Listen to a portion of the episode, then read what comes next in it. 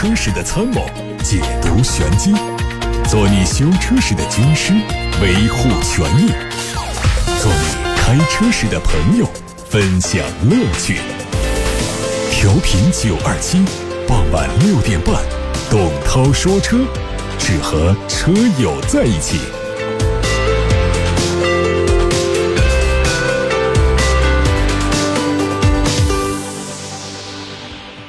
各位好，欢迎来到今天晚上调频九二七的董涛说车节目。我们先看今天的汽车新闻。最近，一汽大众、奥迪对外发布了六月份的销量数据。统计显示，今年六月份他们完成销量数字为五万八千七百八十八辆，同比增长了百分之二十二点五。一至六月份累计销售了三十一万一千八百七十一辆，同比增长了百分之二点一。在整体销量当中，国产车型有五万多辆，同比增长了百分之十四还多，占比达到百分之八十五点二。而包括奥迪 A 五、Q 七等在内的进口车的销量达到八千七百辆，同比增长了百分之一百零九点三。雷克萨斯今年六月在中国销量达到了一万八千一百七十八台，混动车型占。到了百分之三十四点三，一至六月份在中国累计销售九万三千八百二十三台，同比增长了百分之三十六，混动车型同比增长了百分之四十四。此外，在今年六月十一号，雷克萨斯实现了中国市场累计销售达到一百万辆的目标。东风悦达起亚也在近日对外发布了六月份的销量数据，全系终端销量达到三万零五百六十三辆，环比增长了百分之三十一，同比增长了百分之二十七。在单一产品当中，在今年五月中旬上市的全新一代 K 三实现了累计一万一千二百五十九辆的销售成绩，成为他们能够达到同比增长的主要推动力。国内新能源汽车市场正在遭遇危险的失速，全球市场也在受到影响。毕竟，今年全球新能源乘用车市场的百分之五十六是由中国提供的。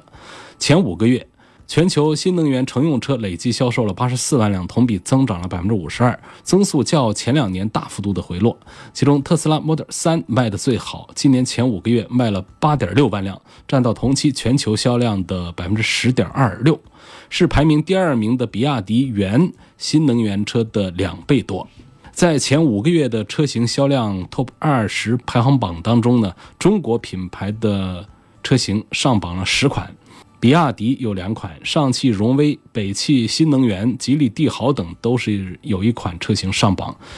中外合资车型上榜了三款，分别是日产的凌风、宝马的五系新能源和帕萨特新能源。这三款车型，尤其是后两款，就是宝马五系和帕萨特的新能源，依托在中国市场的良好表现，取得了优异的成绩。车企方面，比亚迪累计销量最好，前五个月销售了超过十一点五万辆，占到同期全球市场的百分之十三点六九，领先第二位的特斯拉一个百分点。上汽集团排在第三名，北汽新能源则下滑。到了第六位。为了进军电动汽车市场，法拉利和保时捷也开始准备推电动车。在去年十月份，保时捷就宣布自己的电气化转型计划，在未来十年之内，旗下所有四门轿车和 SUV 都会全部采用电动化的动力。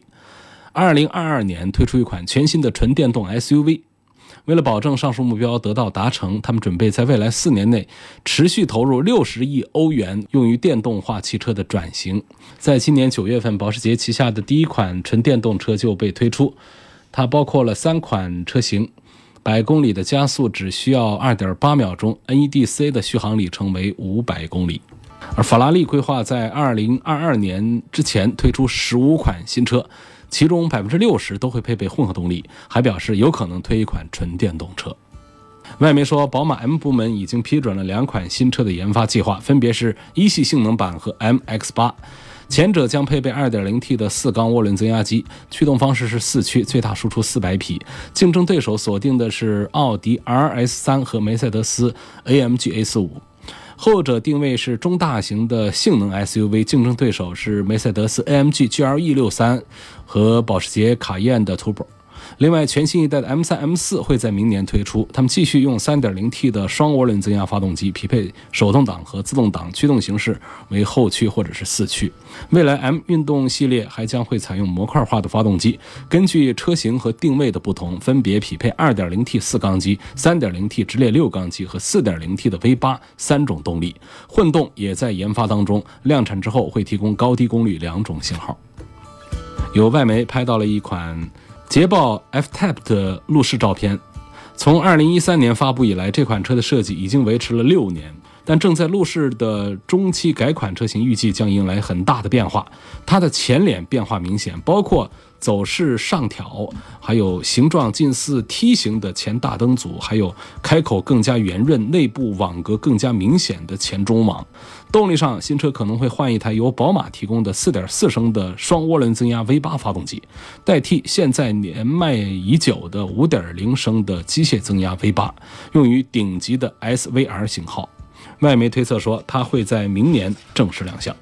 看标志，最近全新一代标致2008实车已经发布。它基于 CMP 平台，采用了全新的设计语言，悬浮式的 C 柱搭配溜背的尾部线条，体现更强烈的运动感。车尾是采用了更多的棱角分明的线条，双边两出的排气，还配备了18英寸的双色铝合金轮毂。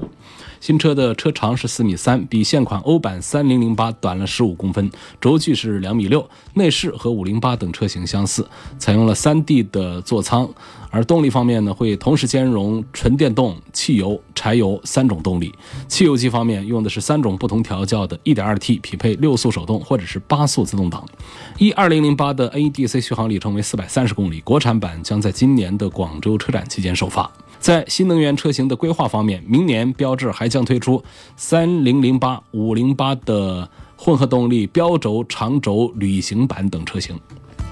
最近，东风雷诺正式发布了纯电动车 KZE 的中文名称，叫做翼诺。它是东风雷诺品牌引进到中国市场的第一款纯电动车，定位是小型 SUV，车长三米七三，轴距两米四二，NEDC 续航两百五十公里。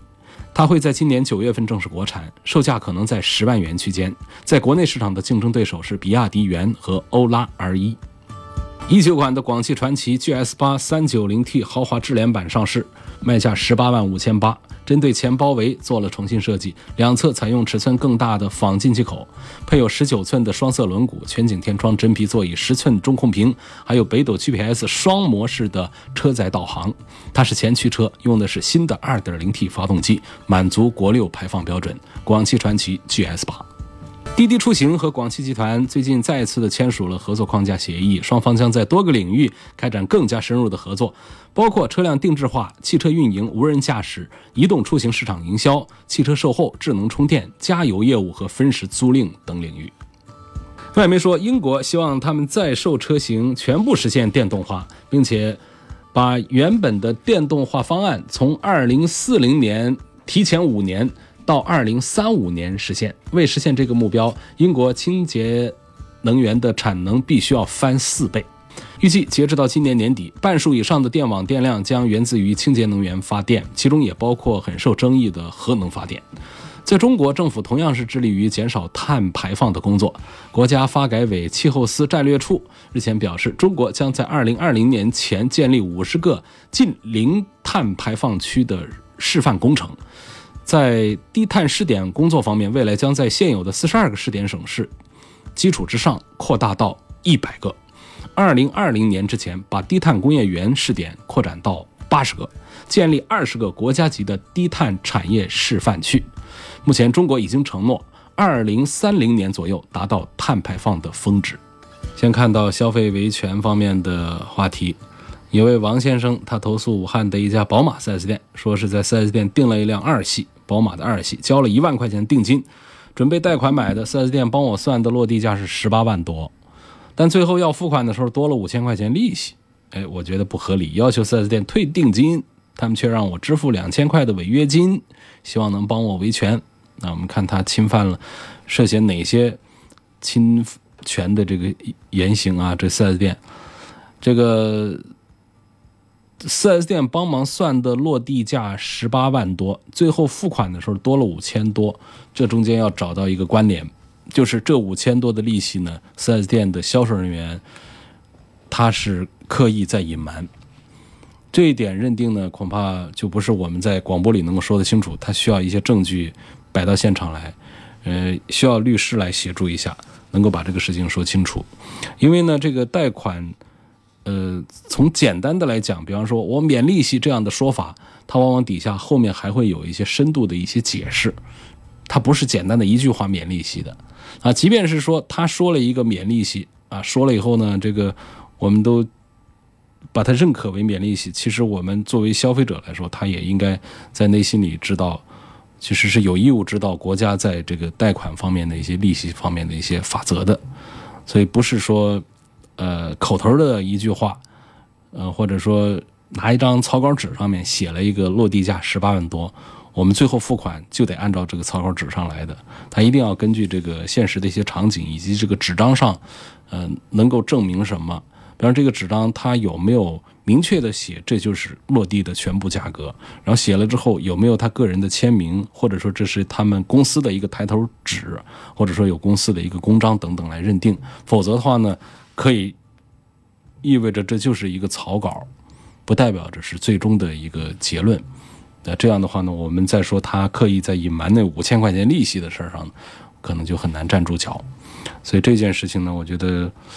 听起来这个维权的难度还是比较大，或者说听起来呢，这个 4S 店的侵权呢不是那么的典型，不是那么的突出明显。好，这是王先生的投诉，我们记录下来了。下面程先生的投诉对象是武汉的一家东风日产的 4S 店。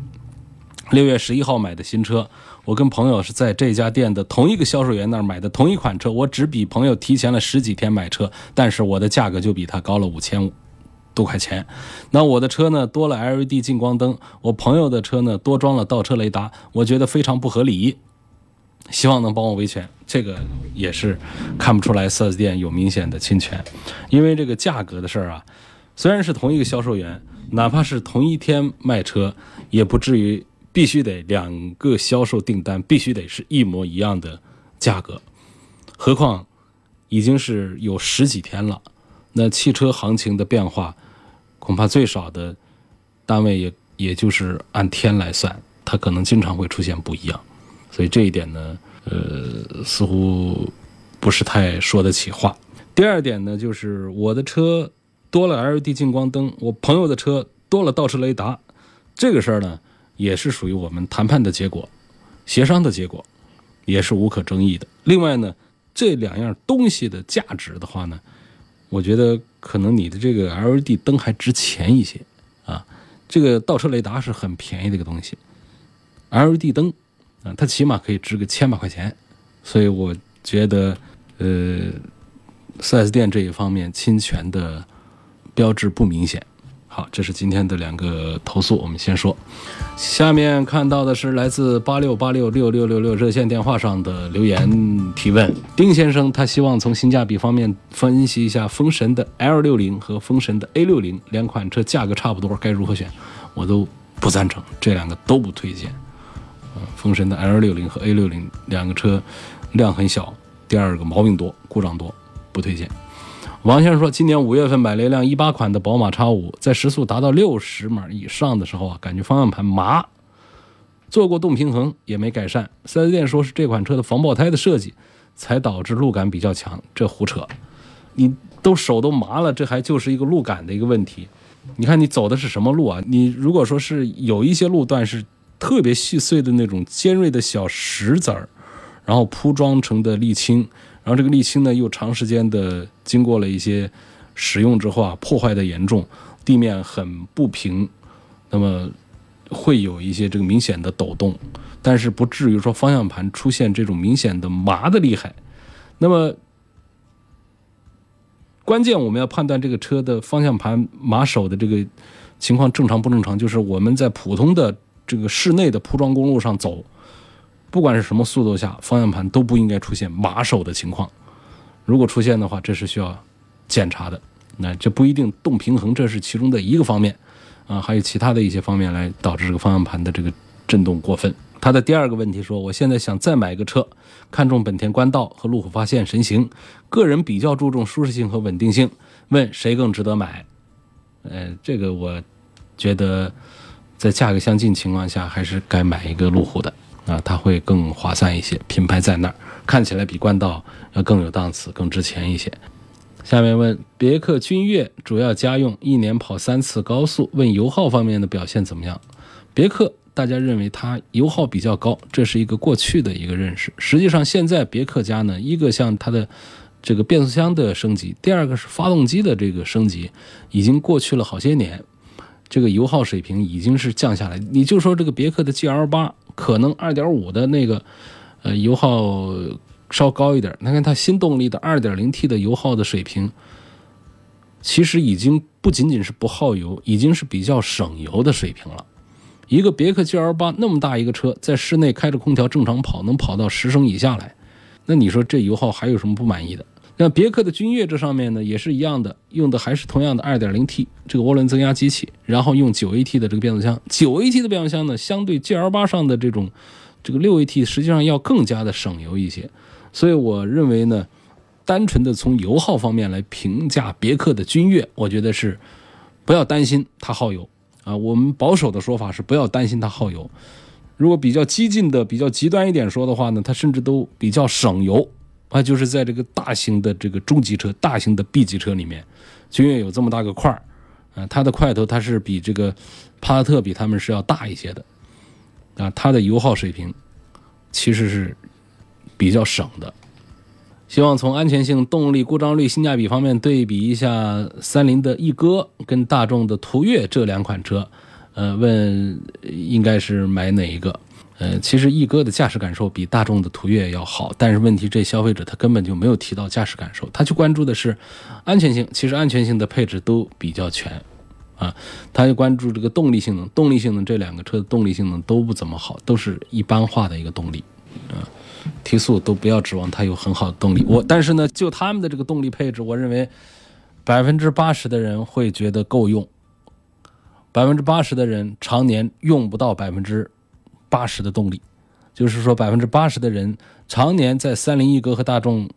途岳上用动力，有百分之二十还用不到，啊，只能用到他们的八成。所以这两个产品呢，在这两个方面，我觉得这个区别都不大，同时优势也都不明显。在故障率这一项上呢，我恐怕会赞成一下三菱。三菱其实给我的印象，它的两个车，一个是欧蓝德的投诉少，第二个是一哥的投诉还是要少一些。所以这位网友他留言也说了，我个人比较倾向于大众途岳，呃，我就跟你唱个反调吧，我还比较赞成这个三菱的一哥呢。新款的奔驰 GLE 450高配七座版和2018款的奔驰 GLS 低配七座版，谁更值得入手？呃，新款的 GLE 七座，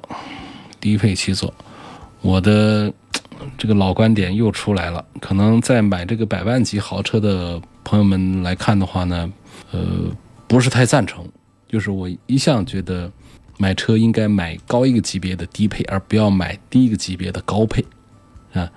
你这个 G R E 的四五零啊，它这个到了八十几万去了，那么 GLS 的这个低配呢，实际上也就是这样的一个价格了。GLS 呢，它的新换代呢现在还没有出来，所以你看到的这现在的这个老的这个呢，可能这个吸引力是稍微的差一点。一般来说，我是赞成买一个高端产品的低配的，但是在这一组里面呢，如果现在要买的话呢，我赞成还是买新不买旧，买个 GLE 的这个中配，不用买高配。如果喜欢再大一点尺寸的话呢，其实就这稍微再等一等，呃，这个 GLS 的这个新款它就会出现了，应该是在今年就会看得到新款的奔驰的。最大的那个全尺寸的 SUV GLS，嗯，有个朋友希望能聊一聊这个 Polo Plus，Polo 大家都熟悉，Polo Plus 是个啥？刚上市不久，胖子 Polo，那比普通的 Polo 大一点，胖一点，嗯，就是这样的一个，就跟我们那个有一款手机不是推出一款 Plus 吗？它就大一点嘛，呃，就是这么一个意思。嗯，车的购买价值我觉得一般化。啊，它毕竟就是一个小 Polo 啊弄过来。那么小 Polo 现在价格很便宜，如果说我们不讲究空间的那种个人代步的话呢，买小 Polo 六七万块钱，这才显见性价比。你花个十万块钱买个 Polo Plus，其实空间倒也没大多少，但是从这个整体上讲，它还是属于被厂家赚了更多的钱去了，还是一个不大划算的事儿。你看，包括它的动力，你十万块钱买到的还是个1.5升的动力，相比老款扭矩还低一些的一个1.5，那么带一个更胖的车身的话，那提速就别说了，那慢悠悠的。所以我赞成什么呢？如果要花十万块钱往上走的话呢，那还是应该去买这个一汽大众的这个，呃，像高尔夫啊这样的产品去。如果说我们要买一个个人代步的小的这个 A 零级的产品的话呢，就花个六七万块钱、七八万块钱买一个小 Polo。所以这个 Polo Plus，嗯，我认为呢，不是说不推荐吧，起码是从呃性价比的角度，我不是太推荐它。你可以从个性化的角度。来推荐说，因为它这个车内的一些色彩的搭配和运用呢，还是有点新意的，它会比 Polo 显得档次上是要高一些。但是呢，这都是看起来的一些东西，它的本质上的这种提升呢，其实还是很有限。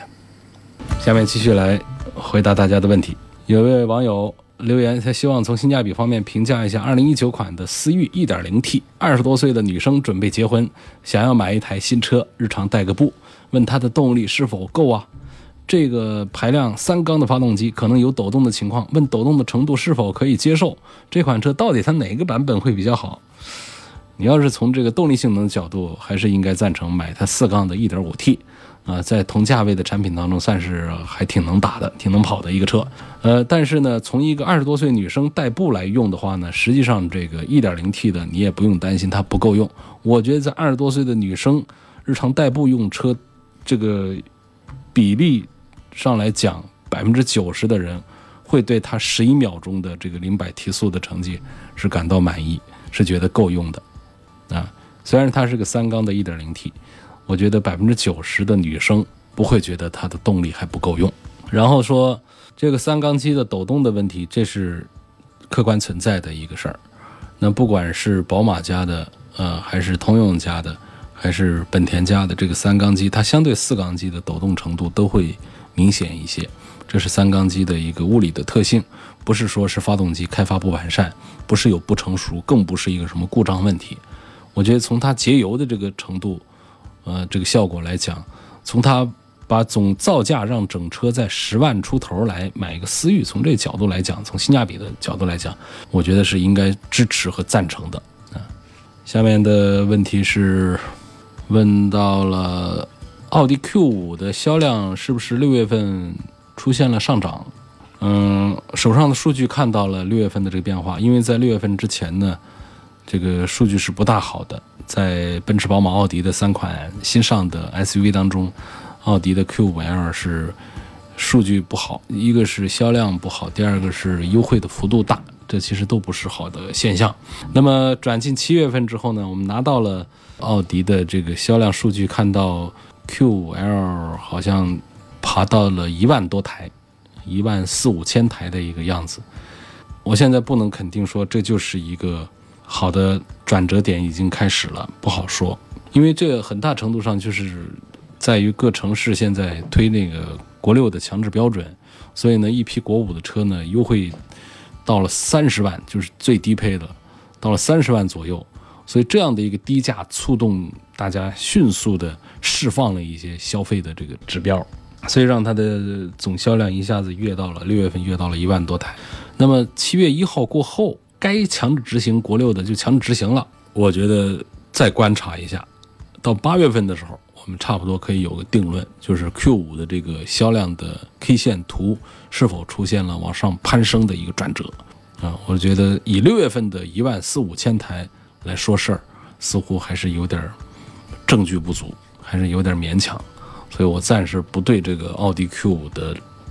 六月份的销量的反转发表比较乐观的这个意见。这种过山车式的销量，也这个可能因素跟我们想象的要多一些。宝马全新三系究竟应该怎么选？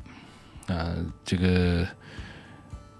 买宝马买三系确实是比较对的一个选择吧。奔驰的精髓在 S，奥迪的精髓在 A 六，宝马精髓在三系嘛。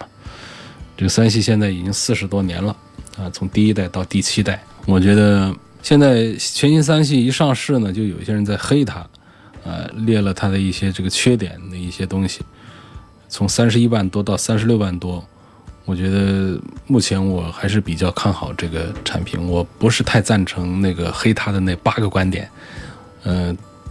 也不是完全都不赞成，其中有几个点说的还在理，还行。但是呢，我认为这一代三系至少比第六代就比上一代要值得买。呃，它在外观设计上。显得要更好一点，内饰上也有进步，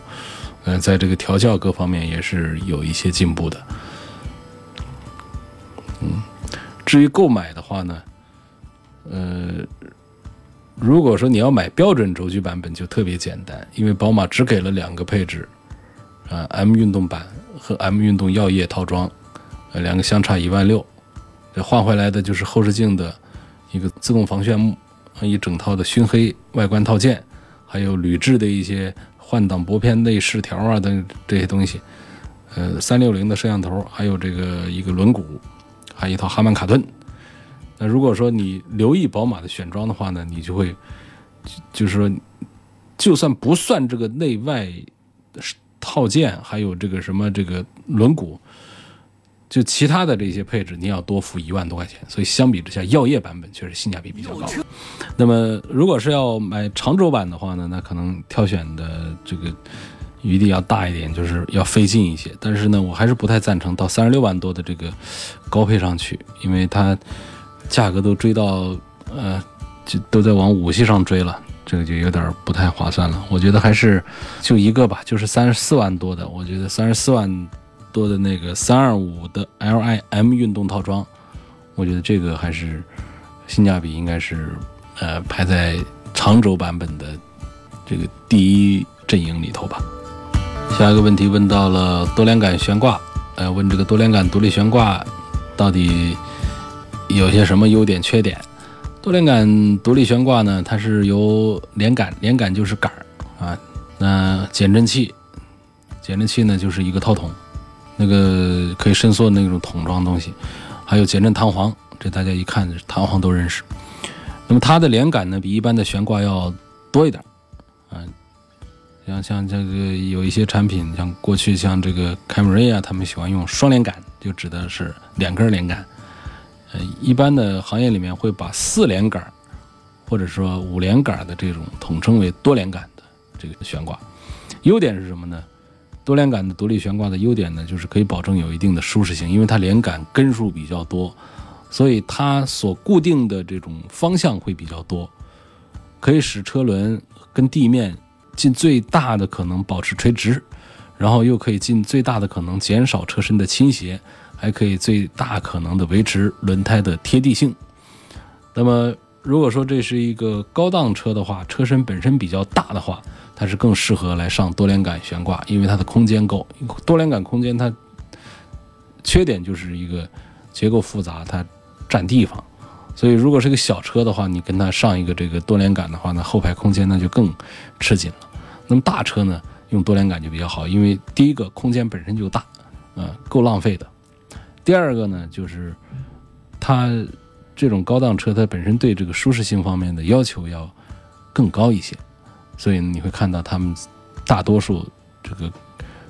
B 级车以上的喜欢用这个多连杆，很多的 A 级车现在也在用多连杆的悬挂，有没有反例也有啊？这个有一些法系车呢，他们还比较坚持的在一些产品上用这个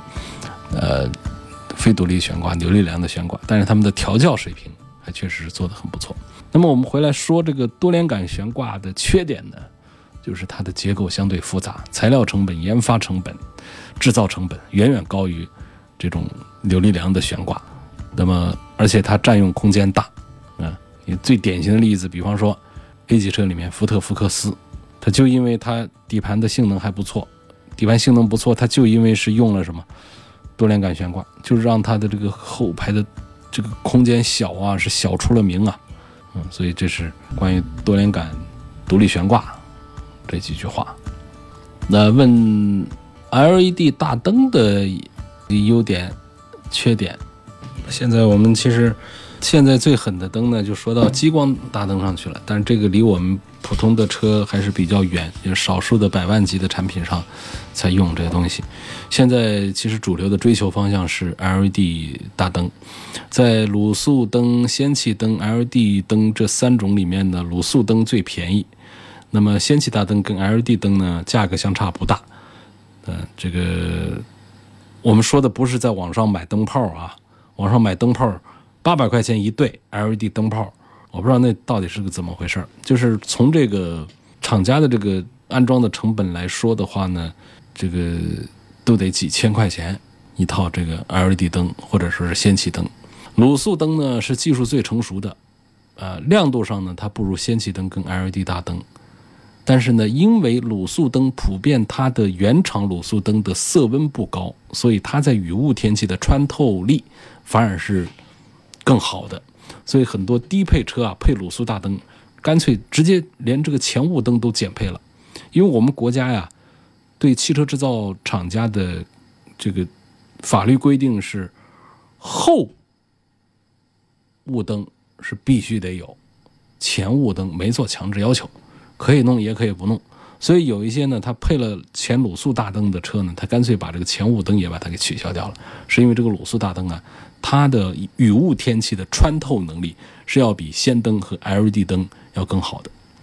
氙气大灯跟 LED 大灯的关系呢，可以理解为换代关系，就是氙气大灯是上一代的技术，结构相对卤素和 LED 灯呢，它都要复杂一些。亮度呢是介于氙气大灯和 LED 灯之间的，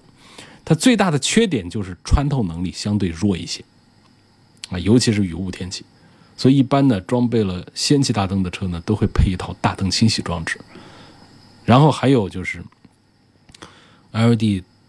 呃，氙气大灯还有一个缺点就是它的点亮时间要慢一点，比方说我们要眨一下灯，呃，氙气灯呢。眨的那一下亮度是不够好的，因为它亮起来稍慢一点但是 LED 灯，包括卤素灯都没问题，那眨一下它就亮度可以达到极限值啊。所以现在来说，我觉得 LED 灯呢，这个优点还是明显的大过于缺点。呃，这个缺点呢也有，但是我觉得这几乎我们在生活当中呢，还是这个不用太在意它的一些东西，比方说它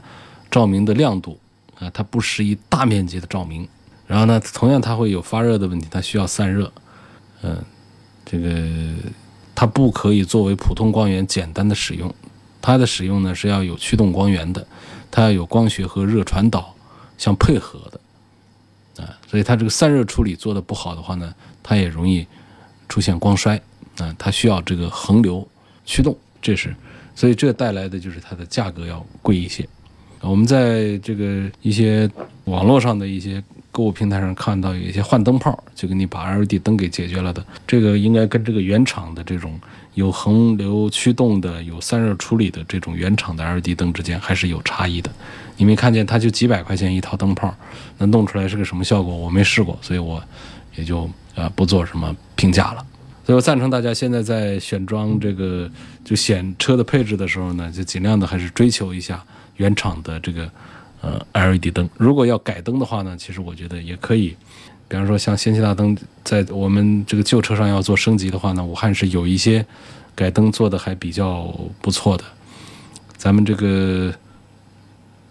瑞来改灯，像九二七汽车生活馆，呃，瑞来改灯，这个可以通过九二七汽车商城查到它的地址，通过微信公众号搜九二七汽车商城。来查到它的地址，它这个改灯还是比较靠谱啊。关于这个改造，还有朋友在问啊，我要改个音响，跟我推荐，嗯，这个大概花多少钱，在哪些店子比较好？改音响这个事儿呢，钱呢丰俭由人。你说我花两千块钱换一对喇叭，可能比你原车来说的提升都会比较明显。呃，你想更好的话呢，一万两万的，这也很常见。嗯，几千块钱到一两万块钱，这都是属于是中档消费吧。那你说拿十万块钱来改，觉得给你花的一个子儿不剩，啊，给你花二十万都能把你车给改出来，那效果确实是都有区别。但是呢，到了花二十万的时候呢，和这个花一两万改出来的，你说这中间的区别就有他们花的钱之间的倍数那么大吗？我倒不赞成，我不觉得。我这儿花两万块钱改的和那个花二十万改的，我们的音质之间有十倍的差吗？我不觉得有。所以性价比比较高的，我觉得还是在花个万把块钱左右这种。那改造会改的比较接近于比较好的状态，呃，推荐大家可以找这个武汉改灯比较老的一个品牌，来福改灯啊，来福改灯，这个应该在网上可以搜到它的呃相关信息啊。它的改灯呢，一个它的产品呢比较固定，就是一直专攻着一个产品；第二个，它在技术这个力量这个方面确实沉淀比较好。好，今天就到这儿，感谢各位收听和参与晚上六点半钟到七点半钟的董涛说车节目。如果错过了节目内容的话呢，可以通过董涛说车的微信公众号重听往期节目的音频，也可以通过蜻蜓 FM 或者是喜马拉雅这些平台里面找到董涛说车来收听往期节目的音频。